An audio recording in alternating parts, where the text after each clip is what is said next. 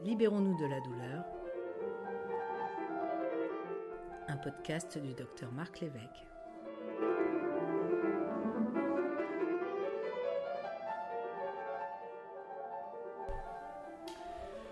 La stimulation magnétique transcrânienne répétée, RTMS, développée depuis le milieu des années 1980, est une technique de neurostimulation non invasive et indolore qui consiste par l'intermédiaire d'un champ magnétique appliqué sur le crâne à moduler l'activité cérébrale à des fins thérapeutiques. Reconnues à l'échelle internationale, les indications de la RTMS sont en effet importantes dans le domaine de la psychiatrie pour la dépression, mais également dans la douleur chronique. À ce titre, les autorités sanitaires de pays comme le Canada, l'Australie, Israël ou l'Allemagne ont validé cette technique comme outil thérapeutique.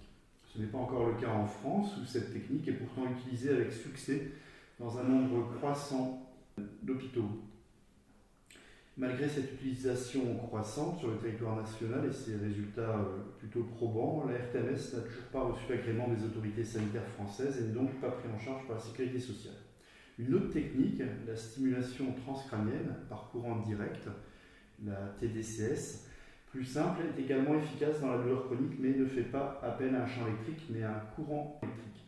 Alors pour nous, en, parler de ces deux techniques euh, innovantes, nous avons le, plaisir et, le grand honneur de recevoir le professeur Luis Garcia Larea, qui est neurophysiologiste, directeur de recherche à l'INSERM et directeur de l'unité intégration centrale de la douleur à Lyon. Le professeur Garcia Larrea est l'auteur de très nombreux articles de premier plan sur la douleur neuropathique et les mécanismes de la neurostimulation.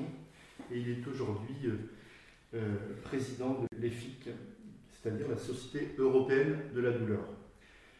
Alors, bonjour euh, professeur bonjour. Garcia Larrea. Sur quel mécanisme repose en fait l'efficacité antidouleur de cette stimulation magnétique transcrânienne?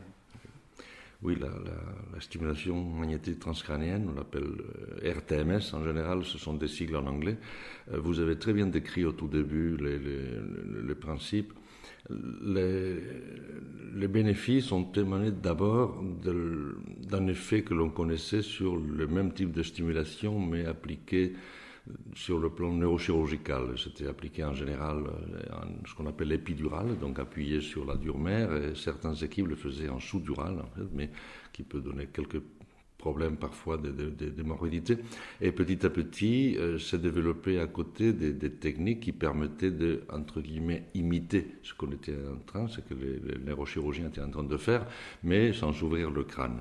Et en profitant du fait que les, champs électromagnétiques peuvent traverser l'os et arriver au cerveau de façon totalement indolore, euh, cette technique a été mise au point à partir des années 1990.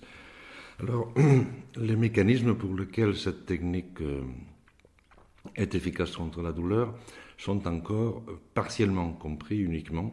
Ce qu'on sait, c'est que ce n'est pas un effet local, ce n'est pas un effet directement sur le cortex moteur, euh, puisqu'il s'est appliqué sur ce cortex-là, mais simplement que le cortex moteur est, est une voie d'entrée, est une porte d'entrée exceptionnellement bonne pour avoir accès à d'autres euh, endroits du cerveau qui, eux, sont capables de moduler la douleur.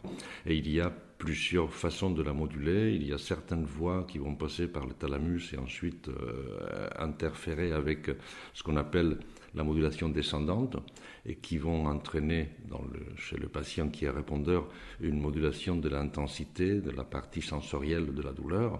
Ce sont des données qui nous viennent des années 50 et 60 du siècle dernier chez le chat, on le savait. Mais dans le cas de, de l'homme, on a aussi des effets qui ne sont pas sensoriels, mais qui sont plutôt cognitifs, émotionnels, par d'autres voies qui, à partir des cortex moteurs, vont incider sur des régions peu importe le nom, ça s'appelle le gyrus singulaire périgénoal, ça peut s'appeler l'insula antérieure, mais ce sont des régions qui vont euh, modifier plutôt le vécu de la douleur que l'intensité. Et donc la RTMS, elle agit simultanément sur ces deux versants euh, de la douleur par des mécanismes descendants. D'accord. Oui, parce que ça peut paraître paradoxal de stimuler, en fait, quand on dit cortex moteur, ça veut dire le cortex qui nous permet de bouger, le cortex qui assure notre motricité. On sait que juste derrière, il y a un cortex qui est plus sensoriel, mais finalement, c'est pas lui qu'on vise, c'est le, bien le cortex moteur. Non, c'est vrai, effectivement, comme vous dites, c'est pas le cortex sensoriel. Et si on vise le cortex sensoriel par inadvertance, les, les neurochirurgiens se sont rendus compte, l'effet est plutôt le contraire. C'est-à-dire, on peut induire, et nous savons dans le temps, quand on faisait plus de stimulation intracrânienne, épidurale, certains patients où il y avait des, problèmes de localisation et les, plots étaient placés trop en arrière, en sensoriel, ce patient avait une exacerbation de, la douleur. Donc il faut passer par le cortex moteur, non pas, comme je vous disais, à cause du cortex lui-même, mais à cause de la porte d'entrée qu'elle représente. D'accord. Alors, peut-être quelques mots sur le, déroulé pratique en fait de ces, de ces séances?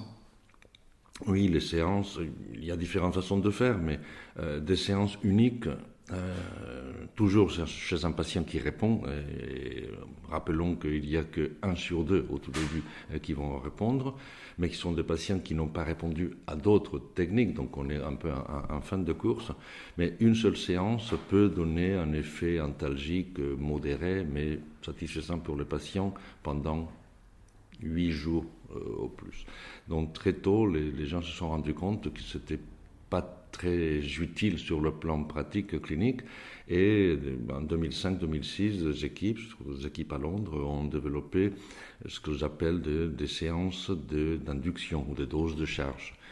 où pendant toute une semaine, au Japon ils font parfois deux semaines, même à dix jours, on répète les stimulations et cela permet d'avoir un effet euh, encore plus, long. Euh, lorsque le patient répond bien, ce qu'on essaye par la suite, de façon un peu personnalisée, c'est d'espacer de plus en plus les séances. Et quand on a de la chance, euh, on peut arriver à tenir, entre guillemets, tenir un patient qui est satisfait de cela avec des séances espacées de trois mois, parfois même de six mois. On a quelques patients en six mois, c'est rare, mais ça, mais ça existe. Ça veut dire qu'avec deux séances par an, vous avez un effet qui est correct. Alors, pour accéder à ça, il y a différentes façons. Il y a la dose de charge d'une semaine, il y a la dose de charge de deux semaines. Il y a maintenant des protocoles un peu moins lourds, mais qui permettent un, effet tout aussi utile, où sans dose de charge, vous commencez directement par des groupes à deux semaines d'intervalle, et petit à petit, vous éliminez ce patient qui ne sont pas répondeurs au bout de 4 ou 5, vous ne gardez que ceux qui répondent. Et là, à partir de là, vous pouvez espacer les séances. C'est une technique qui permet un peu moins de lourdeur pour l'hôpital et surtout moins de lourdeur pour le patient qui n'est pas obligé de venir à, l'hôpital toute la semaine ou deux semaines. Alors, une question peut-être un petit peu plus spécialisée, mais pour revenir en fait à l'historique, est-ce qu'aujourd'hui, par exemple, des patients qui, répondraient bien à la stimulation magnétique transcrânienne, mais justement qu'il faudrait faire des, séances régulières, euh, compte tenu de l'intensité importante de leur douleur, est-ce que euh, ça peut être encore une indication pour, ces, électrodes qu'on mettait sur le cortex épidural dont vous avez parlé, ou bien en fait euh, c'est passé un petit peu de non, non, tout à fait, vous avez raison. L'option chirurgicale reste et lorsqu'on lorsqu'on opère ces patients, euh, l'effet augmente entre 20 et 30 de plus, en tout cas sur, sur notre série. Donc l'option chirurgicale existe pour les patients qui sont contents, entre guillemets, et qui sont passés par exemple une année euh, chez nous et qui reviennent et on leur, on leur propose. Alors, ça dépend aussi de leur vécu. Il y a des patients qui ont eu une douleur neuropathique post un acte chirurgical, qui ont été embolisés par exemple, que c'est après l'embolisation qu'on développe ça, ils n'ont pas très très envie de rentrer dans un bloc opératoire à nouveau. D'autres sont tout à fait disposés et nous on propose toujours cette possibilité s'il n'y a pas de contre-indication médicale. Il est vrai que de plus en plus, euh, l'option non invasive prend du terrain. Et si on peut avoir le même, la même efficacité, beaucoup de patients préfèrent continuer à venir à l'hôpital, c'est sûr. Alors, en fait, cette technique là, innovante, euh, à qui s'adresse-t-elle? À quel type de, patient, à quel type de pathologie on peut, on peut proposer la stimulation magnétique transcrânienne Pour l'instant, le, le, le seul modèle pathologique pour lequel on a des données relativement solides dans la littérature, ce sont des douleurs neuropathiques, dont des douleurs par lésion ou maladie des systèmes euh, somesthésiques. Ça veut dire la douleur sur c'est central, la douleur post-AVC, la douleur post-lésion du tronc cérébral, de la moelle épinière, ou en périphérie, avec bah, des lésions plexulaires ou, des lésions de, nerfs périphériques. Là, on a maintenant, je dirais, entre 10 et 15 papiers par différentes équipes, dont certaines en France, des bonnes équipes à Créteil, à Paris, à Lyon, à Nantes, euh, qui, qui, qui, ont montré ça. Ensuite, il y a bien sûr toujours la tendance d'essayer sur n'importe quelle douleur qui est réfractaire. Et il y a pas mal de travaux qui ont été adressés à la fibromyalgie et à d'autres douleurs qu'on appelle maintenant nociplastiques, donc douleurs primaires, mais qui n'ont pas ce côté neuropathique de lésion du système nerveux. La littérature est très inégale. Donc, pour l'instant, je ne me rancerai pas avec. Il est vrai que le fait sur le, les composantes émotionnelles et cognitives de la douleur est très ouvert, et à la limite on pourrait l'utiliser pour n'importe quoi, mais dans la pratique ce n'est pas vrai. Et dans tout ce qui est nociplastique, je serai pour l'instant très très prudent. Vous n'utiliserez pas la RTMS si vous avez cassé un bras et que vous avez une douleur nociceptive comme ça non plus. Voilà. Alors, tout à l'heure, vous parliez des douleurs neuropathiques, par exemple les douleurs de la, du, du visage. Est-ce que, euh, suivant l'endroit où l'on va cibler le, cortex moteur, est-ce que ça, a une importance? Alors, je sais qu'aujourd'hui, on a, plusieurs techniques, la, neuronavigation, qui permet de, diriger un petit peu la, stimulation au niveau du cortex, et puis aussi une façon un peu plus empirique avec les, potentiels. Est-ce que, enfin, quel est votre, votre avis un petit peu sur, sur ces deux possibilités et leur importance? C'est une excellente question parce que euh, le placement précis de la, stimulation, euh, ce qu'on appelle dans le jargon médical la somatotopie de la, de la position par rapport à la région qui fait mal est importante lorsqu'on s'adresse à un intracrânien à la stimulation implantée. En revanche, la littérature, ce qu'on sait, il y a quatre ou cinq papiers là-dessus, semble montrer que pour la stimulation non invasive, pour la RTMS, la position précise pour autant que l'on soit sur le cortex moteur, mais la somatotopie n'est pas très importante. C'est-à-dire qu'il y a des papiers qui ont montré que la région de la main, par exemple, était aussi utile pour les douleurs du membre supérieur que pour les douleurs des membres inférieurs chez des traumatisés médulaires ou pour des douleurs faciales même. Donc cette espèce est, est beaucoup moins importante. Là, L'intérêt de la neuronavigation, toujours dans le cadre de la stimulation du cortex moteur, n'est pas pour localiser, parce que la localisation, comme c'est un, cortex que l'on appelle éloquent, donc il, fait quelque chose, donc on peut faire bouger la main, faire bouger le pied, euh, on n'a pas besoin de, de, voir le cerveau, on sait parfaitement, et même quand on voit le cerveau en même temps, et qu'on a une discordance entre la position anatomique et la position fonctionnelle, on choisit toujours la position fonctionnelle parce que c'est là où ça se passe. En revanche, la neuronavigation, qui, pour des écouteurs, euh, des auditeurs qui ne sont pas au courant, c'est simplement le couplage de la stimulation avec l'IRM du patient pour savoir exactement sur le plan anatomique où se trouve euh, la, sonde. Cette neuronavigation est essentielle pour, pour la routine et pour contrôler le mouvement parce que le patient va éternuer pendant la séance, ou il va bouger, ou il s'assoupit, ou voilà. Et à ce moment-là, de toutes petites modifications de position vont changer l'endroit où vous êtes. Donc vous avez besoin d'un système anatomique qui vous dit attention, vous êtes en train de perdre la cible. Et c'est là où la neuronavigation a tout son, intérêt, plutôt que pour localiser le cortex moteur. Pour cela, on n'a pas besoin.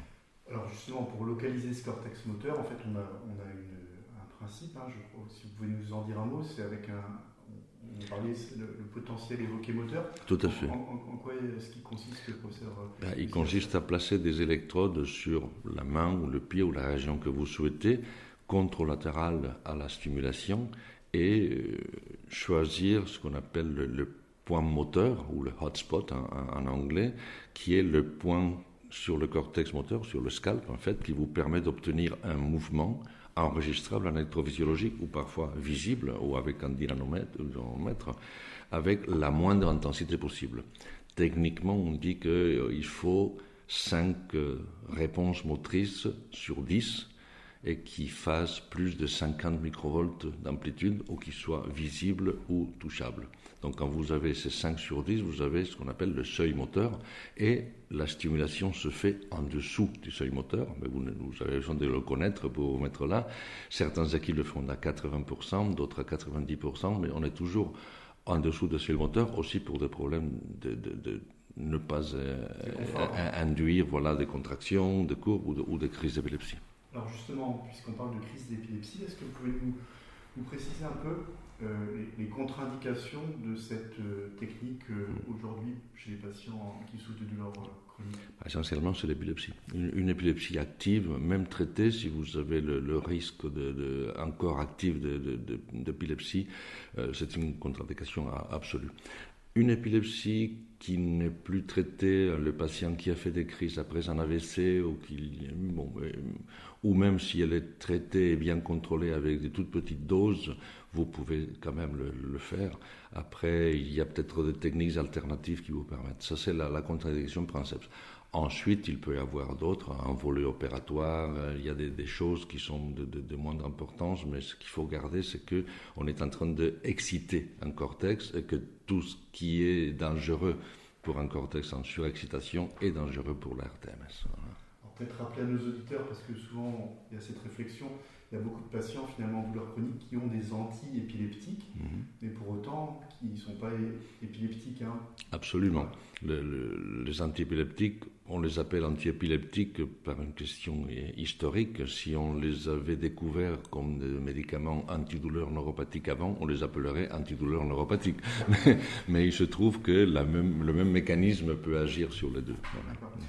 Alors, on le sait, les médicaments ont des effets indésirables. Est-ce que la, stimulation électrique a des effets indésirables également? Elle peut en avoir, elles, elles sont, elles sont pas. Euh, les effets indésirables sont très supportables en général.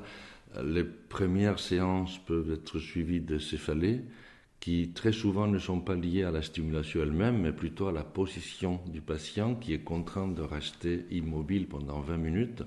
Après, il s'habitue, mais le premier jour, après, il dit bah, Ça m'a fait mal au cou. Bon, c'était plutôt la position. Quelques céphalées directement induites par la stimulation sont possibles aussi. En général, elles passent. Euh, on n'a pas d'autres euh, phénomènes. On a, comme on est dans un cortex moteur, si on était sur le cortex visuel, on pourrait avoir des phosphènes ou des choses plus désagréables ou, générer parfois des crises de migraine. Là, non, en principe, non. Alors, il y a une autre technique hein, qui, repose également sur la stimulation, et pas la stimulation magnétique, mais la stimulation électrique, que je pense beaucoup, beaucoup moins de, médecins et, et même d'algologues connaissent. C'est la, la, TDCS, alors là, ça, nous intrigue. Est-ce que vous pouvez nous en dire un, peu plus sur cette euh, technique? Alors, certains, j'ai entendu dire, c'est euh, la RTMS du pauvre. Euh, c'est une façon de le dire, oui. C'est toujours les, les, sigles sont en anglais, mais ça fait référence à une stimulation euh, par courant continu. On applique un courant très très très très faible. Parfois, on est étonné de savoir que ce courant puisse faire quelque chose, mais à nouveau, il y a de la littérature, de la littérature chez l'animal depuis les années 60 du siècle dernier, qui montrait que euh, en appliquant une stimulation euh, sur la même cible, sur le cortex moteur de type anodal ou cathodal, on pouvait modifier l'activité de fond de neurones le mécanisme n'est pas le même que la RTMS. La RTMS est capable de déclencher des mouvements, alors qu'avec une stimulation par courant continu, vous ne déclenchez jamais un mouvement. le, courant est tout continu, mais vous changez l'état de base des, mêmes neurones qui auraient pu déclencher le mouvement. Alors pourquoi cela euh, marche euh, aussi? On ne sait pas bien. Mais ce qu'on sait, c'est que des collègues qui s'intéressaient au contrôle moteur et non pas à la douleur avait découvert dans les années 2000 que le fait euh, que la TDCS et la RTMS avaient sur l'excitabilité du système moteur était identique, à la condition d'appliquer une, stimulation anodale. Et donc ils ont montré, ils se sont dit, c'est étonnant, dans les deux cas, on est en train, par des manips qui sont très semblables, de double stimulation, dans les deux cas, on est en train d'augmenter cette excitabilité à des niveaux qui sont tout à fait comparables. Donc en médecine, vous savez bien qu'on fonctionne parfois par analogie. On se dit, bon, mais alors, si l'une est utilisée pour la douleur, pourquoi ne pas tester l'autre? Donc on a commencé et effectivement, euh, chez certains patients, euh, on peut appliquer ce type de... Alors, euh, pour bien bien cadrer les choses, le niveau des preuves actuelles est bien moindre que pour le... dans la littérature. On trouve un tout petit peu tout et son contraire. C'est beaucoup moins cadré que pour la RTMS. Il y a moins d'expérimentation animale et vous trouvez quasiment sur le même journal et côte à côte, vous pouvez trouver un papier qui montre un effet bénéfique sur les blessés médulaires avec un P inférieur à beaucoup de zéro, et à côté un autre qui vous dit ça ne, ça, ne fait rien contre placebo. Et on, ne sait pas encore. Donc je resterai prudent. Nous, on l'utilise euh, essentiellement, d'abord parce que c'est beaucoup moins cher. Deux, parce que simultanément, on est en train de faire des manipulations physiologiques pour essayer de comprendre comment ça marche. Et trois, parce qu'elle a un avantage extraordinaire, c'est de pouvoir le faire au domicile du patient. C'est-à-dire que euh, pour ce patient, en médecine, on doit aussi avoir la casquette empirique. Pour les patients qui le tolèrent bien et qui en sont contents, on peut leur proposer de partir à la maison et c'est une sorte de TENS, de, stimulation transcutanée, mais corticale. Et nous avons des patients, des patients sérieux, de s'arrachement de plexus, de, de AVC, qui sont capables de faire des cures à la maison pendant un mois et puis être tranquilles pendant six mois. Et, ça, c'est un bénéfice. Alors, c'est une proportion assez faible de, patients, mais pour ce patient-là, c'est le 100%. Donc, euh, on est content. Juste, vous nous avez parlé de stimulation anodale. Est-ce qu'on peut revenir là-dessus? Comment, en pratique, ça se, ça se déroule, cette stimulation, euh, cette stimulation euh, électrique-là ça, se, ça, se, fait, au début, ça se faisait avec des espèces de patchs euh, éponges qu'il fallait tremper et pour assurer une conductivité correcte. Maintenant, de plus en plus, on utilise des électrodes qui ressemblent aux électrodes de l'électroencéphalographie. Et dans notre cas, par exemple, on utilise les mêmes électrodes pour enregistrer l'activité que l'on va du cerveau que l'on va stimuler et ensuite on change pour euh, faire la stimulation. On dit anodal parce que c'est la polarité, c'est le, pôle positif qui va stimuler. Euh, ce qui est un peu paradoxal, parce qu'en général, le nerf, on les active par le pôle négatif, mais quand on est sur le cortex, comme c'est une activité qui passe par les dendrites et puis par le soma, c'est le, pôle positif. On applique une électrode sur le cortex euh, moteur, que l'on peut détecter aussi, si l'on veut, au préalable par des contractions avec la TMS, mais on le place, en général C3 ou C4, avec un retour qui est le plus souvent frontopolaire, sur le, lobe frontal contralatéral, et ça fait une boucle entre le moteur et les, frontales. Et on applique ceci pendant une vingtaine de, minutes aussi. Alors, une question là, parce que en fait, bon, c'est un endroit où on a des, cheveux. Cette électrode, elle colle. Est-ce que le patient, lui, quand il revient à domicile, il sait où coller euh, cette électrode? Comment, comment on procède? Il y a un, bonnet noir C'est une, une, bonne question pratique. Le patient doit être entraîné d'abord. Ce qui, à mon sens, participe aussi un tout petit peu. Il y a un côté aussi thérapeutique parce que on on donne un peu de, de connaissance aux patients. Je ne connais pas le terme en français. Les Anglais appellent ça de empowerment. Mm. Le, patient, euh, oui, il, il, prend connaissance de ce qu'il fait et il s'approprie un peu de sa maladie. le, patient, c'est quelqu'un comme nous. Hein. Un, bon jour, nous sommes médecins, un autre jour, on est des patients pour quelqu'un d'autre. Hein. Et, donc, il apprend, il apprend ce que c'est que l'électrode, ce que c'est que le courant, comment mettre un casque d'électroencéphalographie, comment frotter la peau, euh, on, lui donne ce qu'il faut. Euh, et au bout de 3-4 jours, en général, il sait manipuler ça. Il sait manipuler une tablette euh, parce qu'il faudra qu'il se connecte sur Internet pour pouvoir se, stimuler à la maison, parce que c'est nous qui, autorisons depuis l'hôpital. Donc il ne peut pas faire n'importe quoi. Mais il a une, une prise sur cette thérapie. Alors il part à la maison une sorte de kit une fois qu'il a pris passe un examen d'abord. Hein. Il faut qu'il sache faire tout seul. Et au bout de 3-4 jours, il part et il fait ça tous les jours à une heure précise où on se connecte et il, le fait. Est-ce que j'ai entendu, euh, pour s'agarcer l'arrêt, il, y a aussi des, dispositifs que certains patients achètent sur Internet? Donc, euh, comment ils font Parce qu'il ça, c'est à leur risque et péril. Là, ça, je le conseille vraiment pas. Il y a eu des cas de brûlures, parfois des brûlures graves, et parce qu'on ne contrôle pas l'impédance, on ne contrôle pas l'ampérage que l'on donne. L'intérêt de ce système médicaux, c'est qu'ils sont vraiment euh, conditionnés pour ne pas faire mal. Alors, dans le pire des cas, ils, ne peuvent, ils peuvent ne pas être utiles. À ce moment-là, on finit, c'est tout. Mais ils ne vont pas faire du mal, euh, sauf erreur de manipulation, tout peut arriver. Les fonds sont très contrôlés. Donc, je conseille à personne de prendre une pile de 9 volts, des électrodes, des fils pour faire ça, parce qu'il y a des cas publiés dans la littérature euh, avec des contre-indications et des effets sérieux. Et alors, même si on utilise le dispositif euh, labellisé, le dispositif aussi est-ce que c'est les mêmes contre-indications que la, RTMS euh? Là, on n'a pas de contre-indication épileptique parce qu'on n'est pas en train de surexciter de façon phasique. Euh, ce qu'on a, la chose qui nous a embêté le plus, ce sont les brûlures cutanées. Les brûlures cutanées, parce que la densité de courant euh, dépend de la surface de, l'électrode. Plus on utilise des électrodes petites pour être focaux, plus la densité est grande. Donc si la pâte conductrice n'a pas été bien mise, si la peau euh, et nous avons eu par exemple récemment quelques problèmes de peau chez, un patient qui était sous chimiothérapie vous savez que certaines chimiothérapies euh, fragilisent vraiment le tégument, et donc avec quelque chose qui n'aurait pas dû faire un effet, ben, elle a fait une brûlure euh, cutanée. Bon, qu'il a dû soigner, ce sont des brûlures sans, beaucoup d'importance, mais bon, c'est toujours embêtant de, générer ça. Pour en revenir aux indications, euh,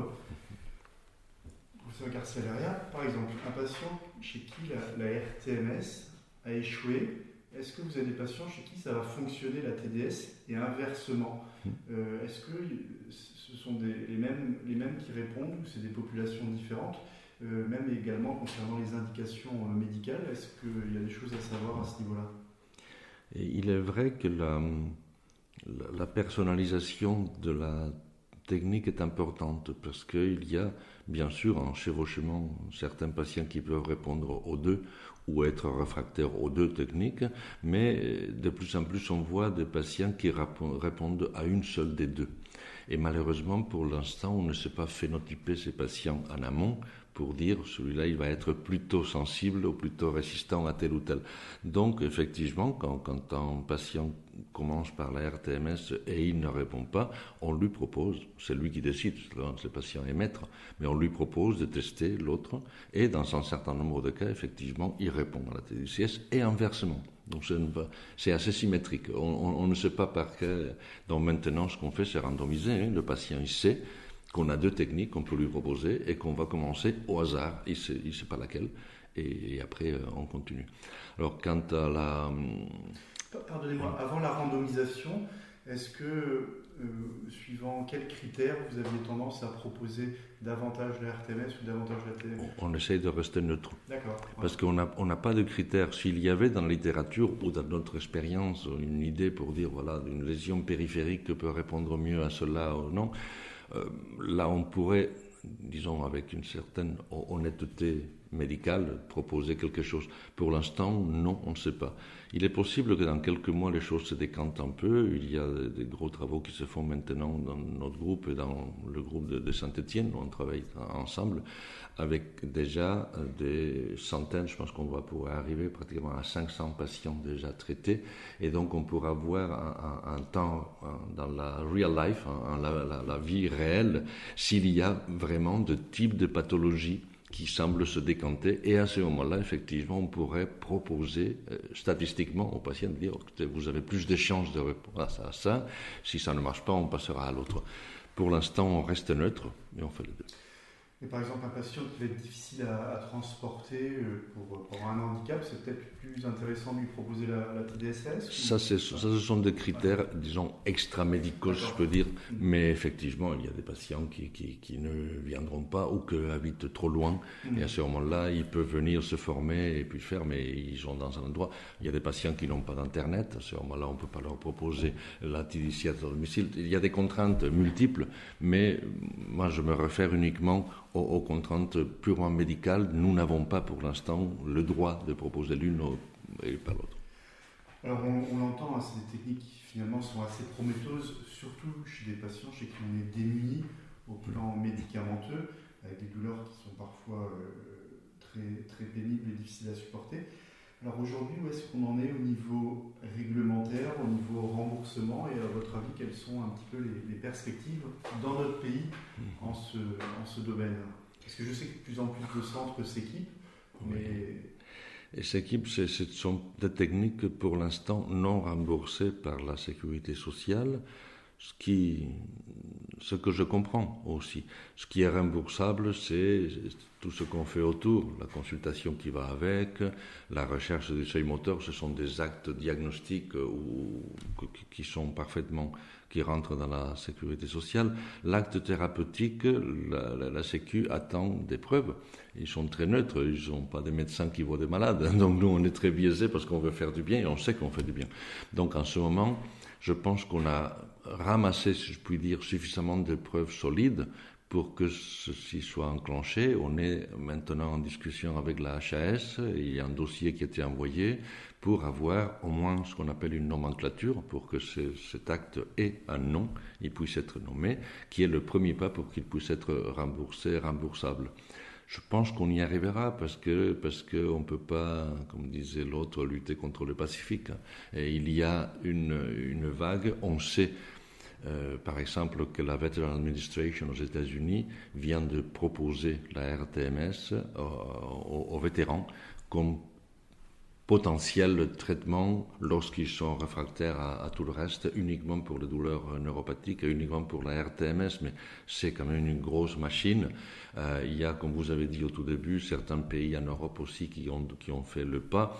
Je pense qu'en France, on est toujours plus tranquille, si je puis dire. Le principe de précaution euh, domine. Ce n'est pas mal, mais je pense qu'il faut maintenant activer les batteries euh, pour accéder, parce que ce n'est pas, magique, ce n'est pas une baguette qui aille euh, tout résoudre, mais on peut tirer d'affaire, si je puis dire, une proportion qui est significative des patients qui ne répondent à rien d'autre. Et ça, c'est important. Bon, vous parlez d'activer les batteries. Je filerai encore la, métaphore électrique. Là, merci de, vos, lumières pour, euh, ces, deux techniques-là que l'on connaît finalement assez peu aussi bien nous les médecins que, les, patients. Un grand merci, à hein, professeur Garcia derrière. Merci à vous.